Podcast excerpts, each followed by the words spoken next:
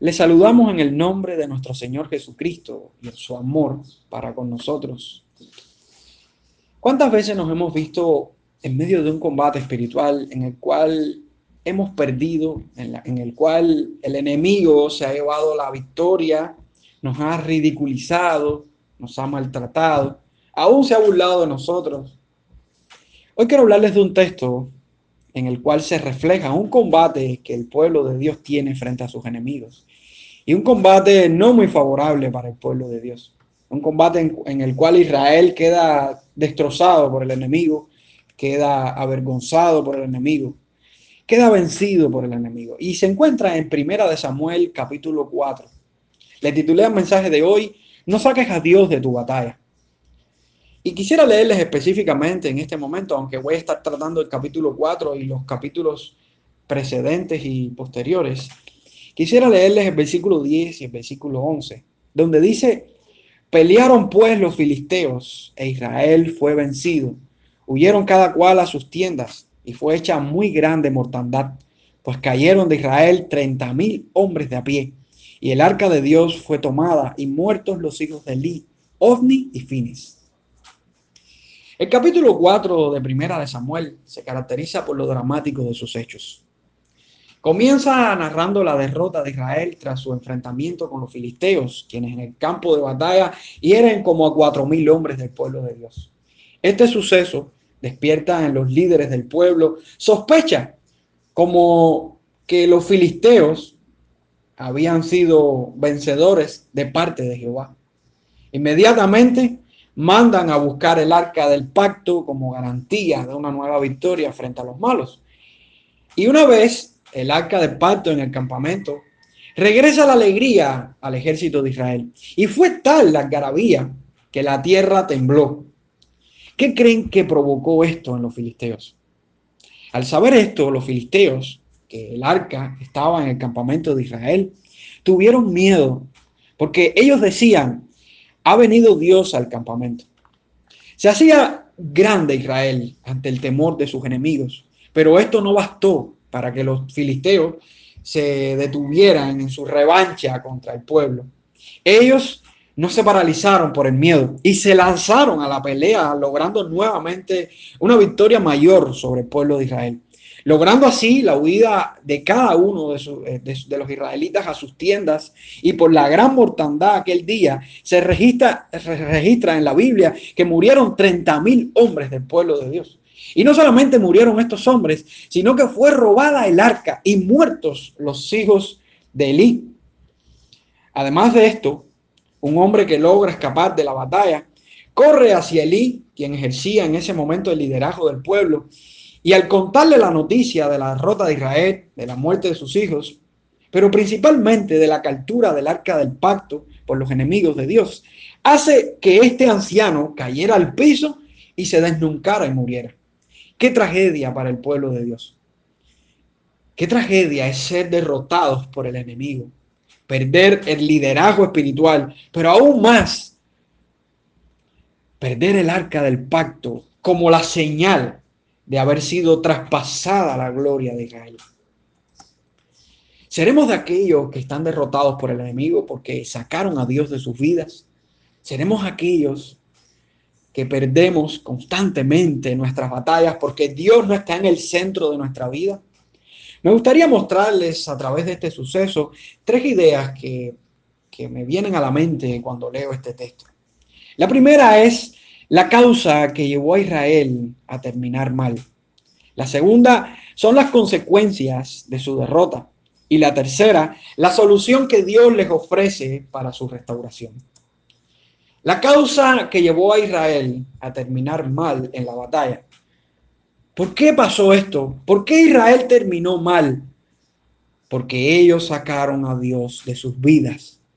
Porque ellos sacaron a Dios de sus vidas. La ley establecía que los sacerdotes del pueblo tenían que ser hombres santos, consagrados, dedicados, apartados para Dios, no hombres corruptos.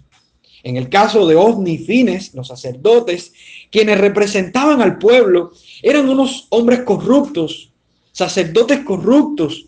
Ellos corrompían los rituales sagrados Ellos fornicaban con las mujeres que estaban a la puerta del tabernáculo, hacían pecar al pueblo con su mala conducta. La definición que le da Dios en el capítulo 2, versículo 12, es que los hijos de Elí eran hombres impíos y no tenían conocimiento de Jehová. Unos hombres que debían ser los más preparados, los más conocedores de Dios y de su gloria y de su santidad.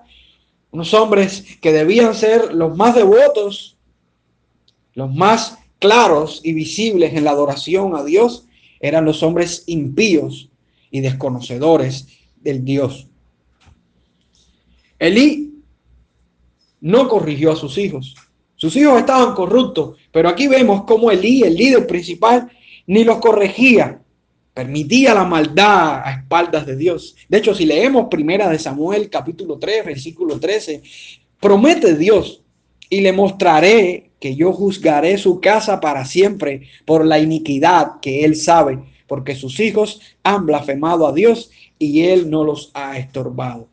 Un hombre que debía velar por la vida espiritual, no solamente del pueblo de Dios, sino de los líderes del pueblo de Dios que estaban bajo su autoridad, cuando veía a sus hijos pecar y hacer lo malo delante de Dios, no los estorbaba, no los corregía, no hacía nada para cambiar su situación. Si el liderazgo estaba corrupto, ¿qué esperamos del pueblo? El pueblo solo quería a Dios por los resultados. Ellos no querían a Dios por venir en arrepentimiento y sumisión. Ellos estaban buscando en Dios solamente resultados para ganar sus batallas, pero no querían estar delante de Él en una actitud de santidad y pureza. Si nosotros leemos el capítulo 4, versículo del 3 al 7, nos damos cuenta la actitud del pueblo y la intención del pueblo eh, sobre el arca del pacto y lo que ellos querían con el arca del pacto. Dice la Biblia, cuando volvió el pueblo al campamento, los ancianos de Israel dijeron, ¿por qué nos ha herido hoy Jehová delante de los filisteos? Traigamos a nosotros de Silo el arca del pacto de Jehová, para que viniendo entre nosotros nos salve de la mano de nuestros enemigos. Y envió el pueblo a Silo y trajeron de allá el arca del pacto de Jehová de los ejércitos, que moraba entre los querubines. Y los dos hijos de Eli, Ofni y Fines, estaban allí con el arca del pacto de Dios. Aconteció que cuando el arca del pacto de Jehová llegó al campamento, todo Israel gritó con tan gran júbilo que la tierra tembló. Cuando los filisteos oyeron la voz de júbilo, dijeron, ¿qué voz de gran júbilo es esta en el campamento de los hebreos? Y supieron que el arca de Jehová había sido traída al campamento. Y los filisteos tuvieron miedo, porque decían, ha venido Dios al campamento. Y dijeron, hay de nosotros, pues antes de ahora no fue así. Hay de nosotros, ¿quién nos librará de la mano de estos dioses poderosos? Estos son los dioses que hirieron a Egipto con toda plaga en el desierto. Si nosotros nos detenemos y vemos la intención del pueblo de Dios, para, obtener el arca, nos damos cuenta que su deseo por el arca no era tanto venir a Dios en arrepentimiento y consagrarse a Dios y dejar que Dios les guiara en la batalla. Ellos solamente querían el arca porque querían vencer a los enemigos. El pueblo quería el arca, pero no para presentar sacrificios y volverse a Dios. Lo que ellos querían era el arca como el poder para su victoria frente a los enemigos. Les interesaba el arca por su poder ante la batalla, pero no para volverse a Dios, hermanos. Qué interés, qué egoísmo, qué manera tan, tan absurda de negar a Dios y dejar a Dios. Ellos solo buscaban su propia conveniencia. Y es curiosa la intención que el escritor utiliza eh, en voz de los mismos enemigos para mostrarle al pueblo el poder de la batalla. Dice que cuando los enemigos escucharon la voz de júbilo, temieron, porque ellos mismos reconocían que Jehová había venido al campamento de Israel. El mismo enemigo reconocía el poder que había en el arca, que no era solamente un poder que, que brotaba del arca por sí mismo, sino que Dios estaba en medio del arca. Amados hermanos, ojalá Israel hubiera visto como nosotros muchas veces que nuestras batallas no están en una circunstancia, que nuestras victorias no están en un poder ajeno a lo que representa estar en Dios y que Dios sea el centro de nuestra vida. Israel no sabía y no tenía a su mano la victoria porque Dios no estaba al centro de sus vidas. Ellos buscaban a Dios por una conveniencia. Ellos estaban tratando de ganar su batalla, pero bajo sus propias herramientas y bajo sus propias fuerzas.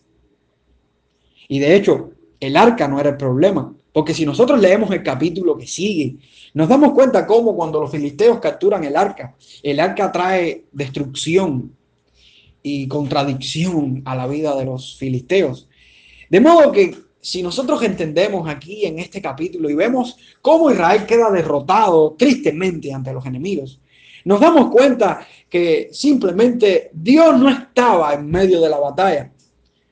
Y yo diría que sí estaba, pero dándole la derrota a su pueblo para enseñarles que Él era el centro de su pueblo, para enseñarles que se tenían que volver a Él, para enseñarles que tenían que arrepentirse de sus pecados y dejar que Él fuera quien ganara sus batallas. Y cuidado, porque no siempre que hay señales en medio del pueblo de Dios, ahí está Dios. Porque si nosotros nos damos cuenta, dice que cuando la algarabía fue, que la algarabía fue tan grande que la tierra tembló. Una señal.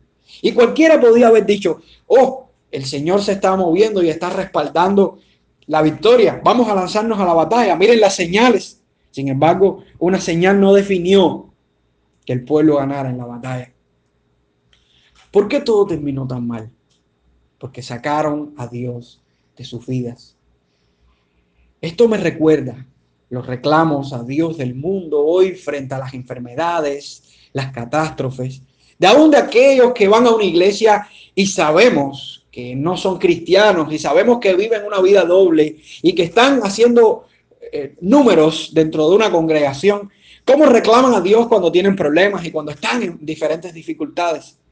El hombre sin Dios quiere sus beneficios, pero sin rendirse y volverse a Él. Vive para sí mismo este hombre y se acuerda de Dios cuando le duele el callo del pie. Pero no debe ser así. Dios no es segundo de nadie, hermanos.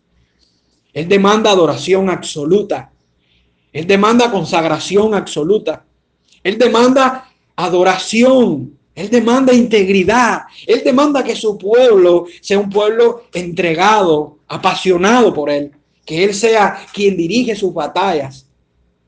Este texto muestra la realidad de un pueblo que estaba conformado por creyentes y no creyentes bajo la luz del antiguo pacto.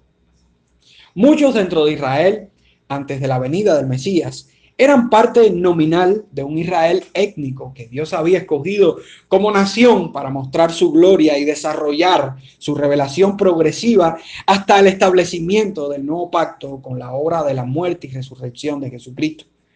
Los descendientes de Abraham eran parte de dos posteridades heterogéneas. La natural, que era una, que se mantuvo bajo, bajo el antiguo pacto, recibiendo una herencia terrenal, y también la espiritual, que recibe la herencia espiritual a través del nuevo pacto, que hasta su cumplimiento en Cristo se hallaba en el estado de una promesa. A diferencia de lo que se constituye en el nuevo pacto como pueblo de Dios, que son solamente los creyentes. En el antiguo pacto vemos dentro del pueblo de Dios a un grupo heterogéneo de personas creyentes y fieles, pero también de infieles e incrédulos dentro de su membresía nominal. Si la causa que llevó a Israel a terminar mal fue que sacaron a Dios de sus vidas, ¿qué consecuencias les trajo la ausencia de Dios? Y aquí vemos la segunda verdad del texto. ¿Qué consecuencias trajo la ausencia de Dios en la batalla? Y veo cinco consecuencias. Primero, la pérdida de mucho pueblo. Si nosotros vemos el versículo 1 y el versículo 2 del capítulo 4, vemos cómo cuatro mil hombres de a pie murieron.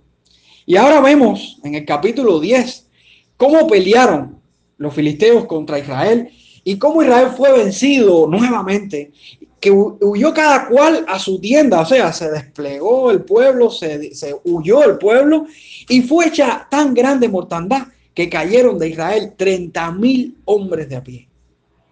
Se multiplicó la cifra. También vemos cómo el nombre de Dios fue minimizado en la batalla. Tras la derrota, la pérdida del arca del pacto, la muerte de los sacerdotes, el nombre de Dios, del Dios de Israel, el que no ha perdido una batalla, queda minimizado ante la opinión del enemigo. No solamente el nombre de Dios, también queda minimizada esa generación de creyentes en el antiguo pacto ante los enemigos del pueblo de Dios. Fíjense un detalle, el versículo 8, aunque distorsionada su verdad eh, en cuanto a su apreciación del Dios que había hecho milagros y prodigios en, Egipto, eh, en boca de los enemigos, miren lo que dicen los enemigos, hay de nosotros, ¿quién nos librará de la mano de estos dioses poderosos?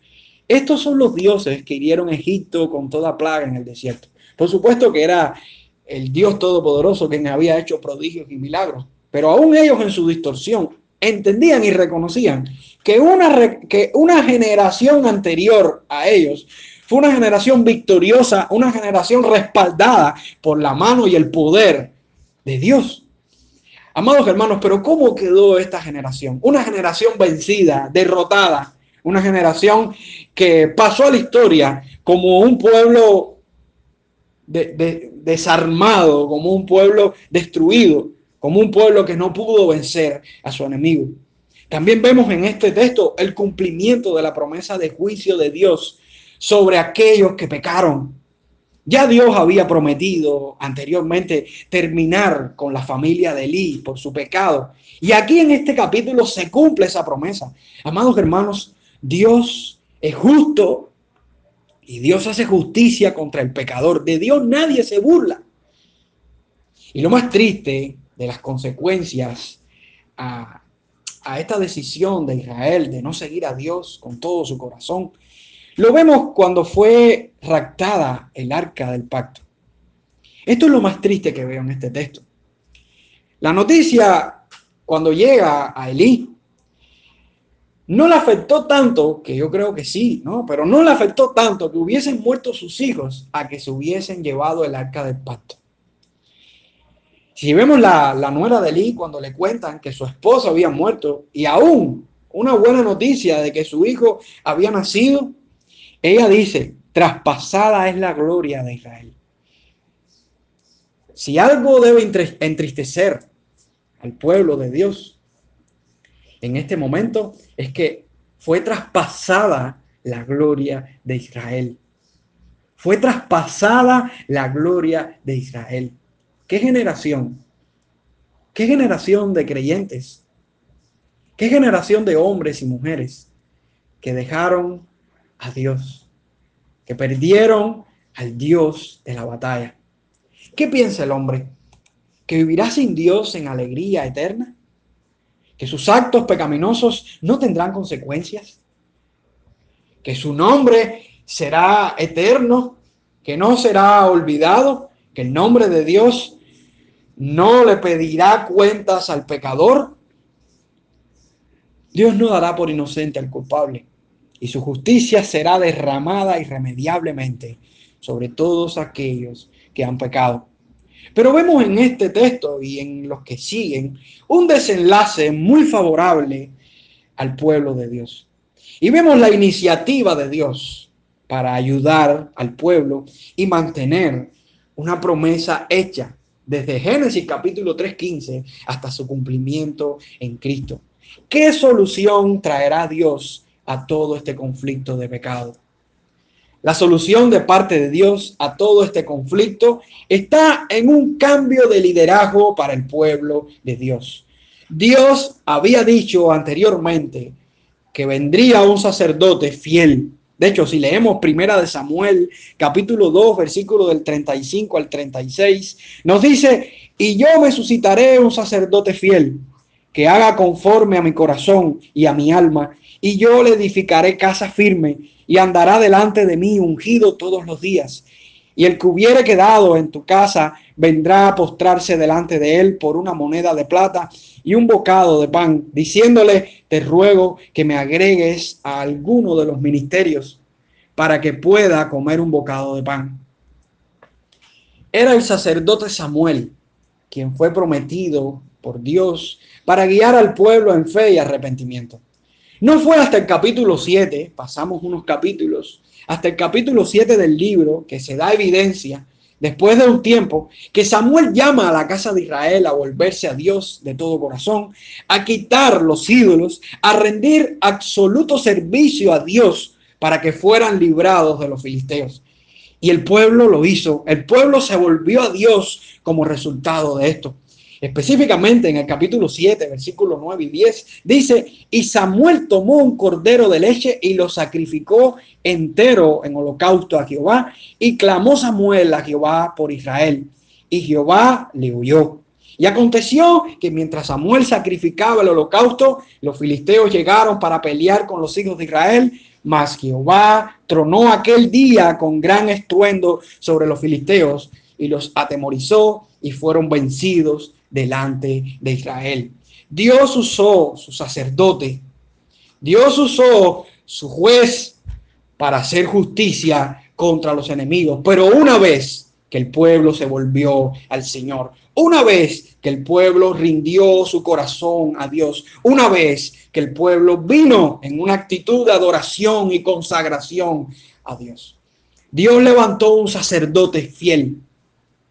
Ellos tuvieron un sacerdote pero hermanos, todos sabemos que en la vida todos han pecado. Samuel fue un pecador como nosotros.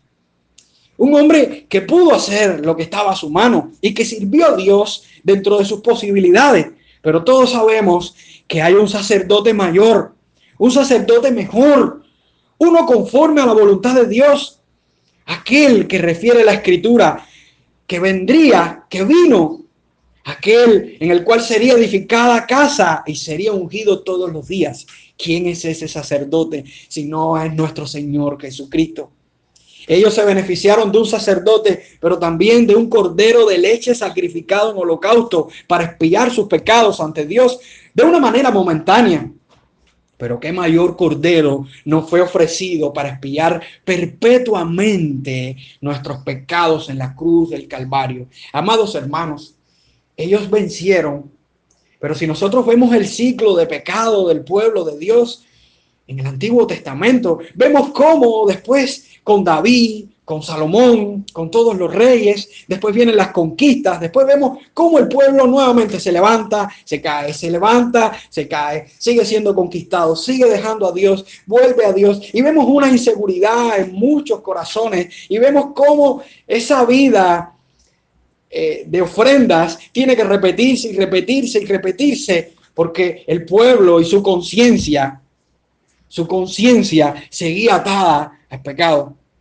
Pero vemos en Hebreos capítulo 5, versículo del 1 al 10, donde dice la escritura, porque todos somos sacerdotes tomado de entre los hombres, es constituido a favor de los hombres en lo que a Dios se refiere, para que presente ofrendas y sacrificio por los pecados para que se muestre paciente con los ignorantes y, extraviados, puesto que él también está rodeado de debilidad y por causa de ella debe ofrecer por los pecados, tanto por sí mismo como también por el pueblo. Y nadie toma para sí esta honra, sino el que es llamado por Dios, como lo fue Aarón. Así tampoco Cristo se glorificó a sí mismo haciéndose sumo sacerdote, sino el que le dijo, tú eres mi hijo, yo te he engendrado hoy. Como también dice en otro lugar, tú eres sacerdote para siempre, según el orden de Melquisedec. Y Cristo, en los días de su carne, ofreciendo ruegos y súplicas con gran clamor y lágrimas al que podía librar de la muerte, fue oído a causa de su temor reverente. Y aunque era hijo, por lo que padeció, aprendió la obediencia.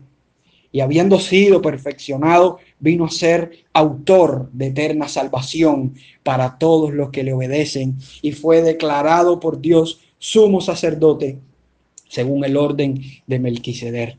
Vino a ser autor de eterna salvación. Amado, ¿cuánto nos gozamos en esto?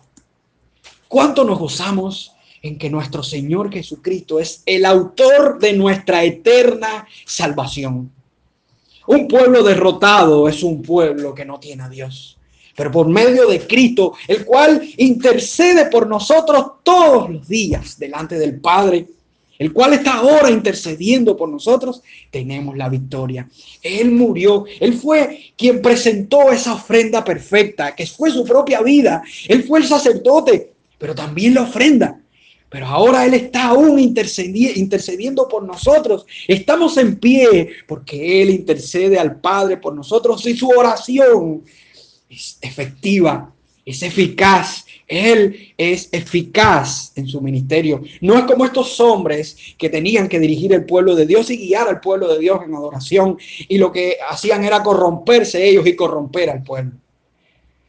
Cuando vemos primera de Samuel y el llamado que Dios hace a través de primera de, Samuel en el capítulo 7, versículo del 3 al 4, nos damos cuenta qué es lo que pide Dios en esta historia para nosotros. Dice el versículo 3 y 4 del capítulo 7 de Primera de Samuel, habló Samuel a toda la casa de Israel diciendo, si de todo vuestro corazón os volvéis a Jehová, quitad los dioses ajenos y Astarot de entre vosotros y preparad vuestro corazón a Jehová y solo a él servid y os librará de la mano de los filisteos. Entonces los hijos de Israel quitaron a los Baales y Astarot y sirvieron solo a Jehová. Amados hermanos, cuando nosotros estamos en plena batalla, ¿quién guía nuestros pasos? ¿Quién lleva nuestros pasos? ¿Quién es el capitán de nuestras batallas? Esto es un llamado al arrepentimiento. Es un llamado a volvernos a Dios, a venir delante de Dios con una mente arrepentida, un corazón arrepentido, reconociendo de que nuestras derrotas han sido por haber descuidado a Dios, han sido por haber dejado lo más importante.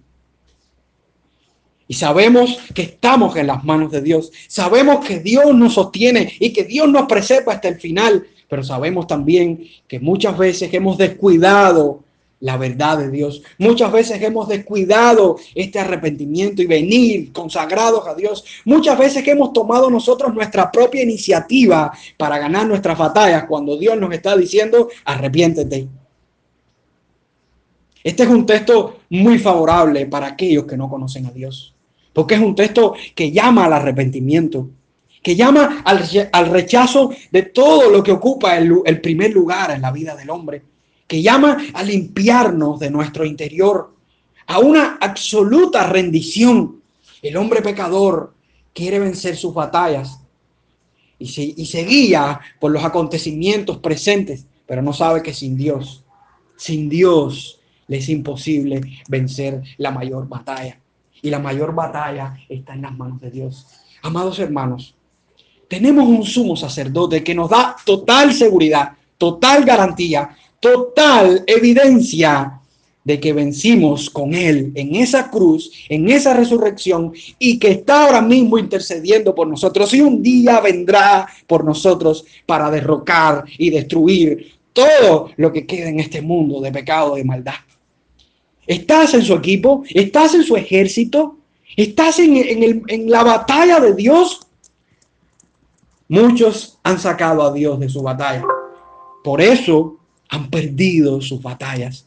Pero no saques a Dios de tu batalla. Confía en la obra del Calvario. Confía en que Cristo es suficiente para perdonar tus pecados, que Cristo es suficiente para sanar tu alma, que Cristo es suficiente para borrar tus mentiras, que Cristo es suficiente para salvarte de toda la condenación de este mundo. Las batallas que enfrentamos en este mundo son batallas momentáneas. Pero va a haber un día una batalla final en la cual los enemigos de Dios quedarán expuestos ante el juicio y la victoria de Dios. ¿En qué ejército te encuentras? ¿En el ejército de tus propias fuerzas? ¿En el ejército de tu propia voluntad? ¿O en el ejército de Dios? En el ejército del que nunca ha perdido una batalla. Pues te recomiendo en este día que te acerques a Dios, que vengas a Dios en arrepentimiento y que le digas, Padre, he pecado.